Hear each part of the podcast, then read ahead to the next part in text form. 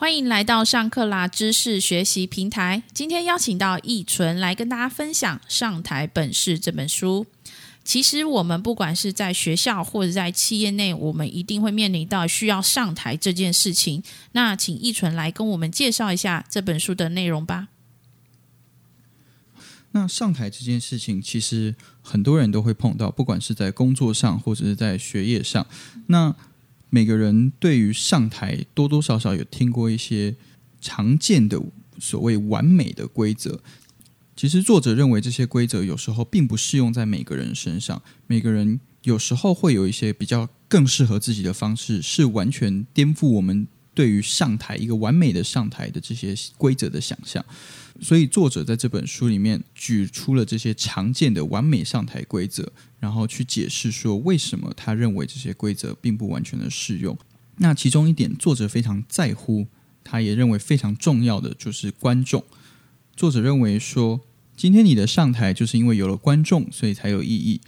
所以你如果上台的时候，你只是躲在讲台后面，然后你只是专注在讲你的内容，其实作者认为这样子是不好的一件事情。所以作者认为说。在台上的时候，应该和观众更有一些接触，比方说眼神的接触，或者是说你在台上在演说的过程，你其实可以跟观众有多一些的互动。那再来，作者认为说你在台上的时候，内容固然重要，但是你的表达方式也是非常重要，因为根据研究显示，人们最有印象的东西，第一个是肢体语言。第二个是对于声音、声音的状态而有非常深的印象，反而内容的部分其实印象是最少的。也就是说，在一场对话或者是一个演说之后，其实人们很容易就不记得说刚刚的演说到底在讲了什么。内容的部分，他们还是会记住一些东西，但是大部分他们可能不会记住。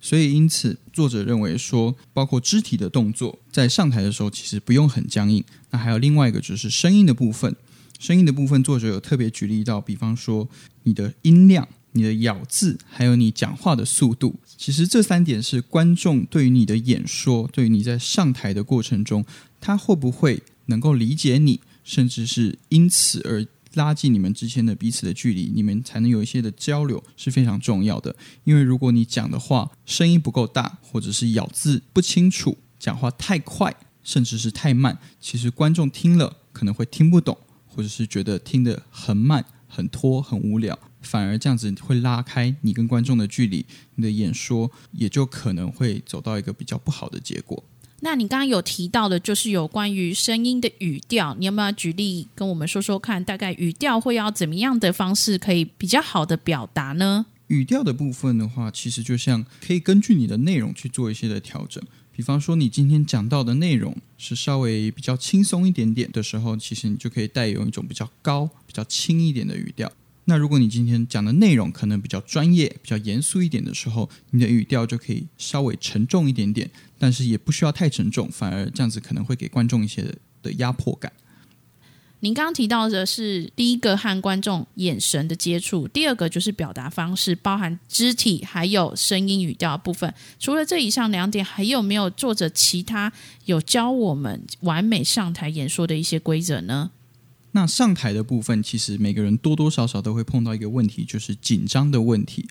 那作者对于这方面其实也提供了一个很宝贵的建议。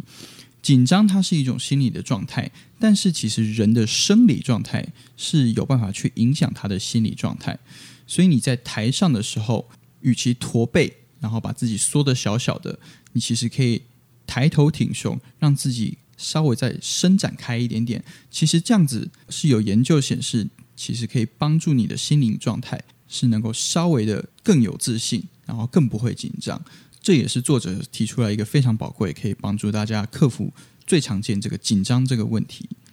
所以在最后最重要，作者有提到的是生理影响到心理这个部分，然后可以减低你的紧张感，这部分真的很重要。那如何在台上能够表达自己的魅力，找出自己的方式和观众对谈，这个都是需要多加练习的。以上就是我们帮大家揭露《上台本事》这本书的重点内容。如果你对这本书有兴趣的话，也可以上乐天 Kobo K O B O 网站了解详细资讯。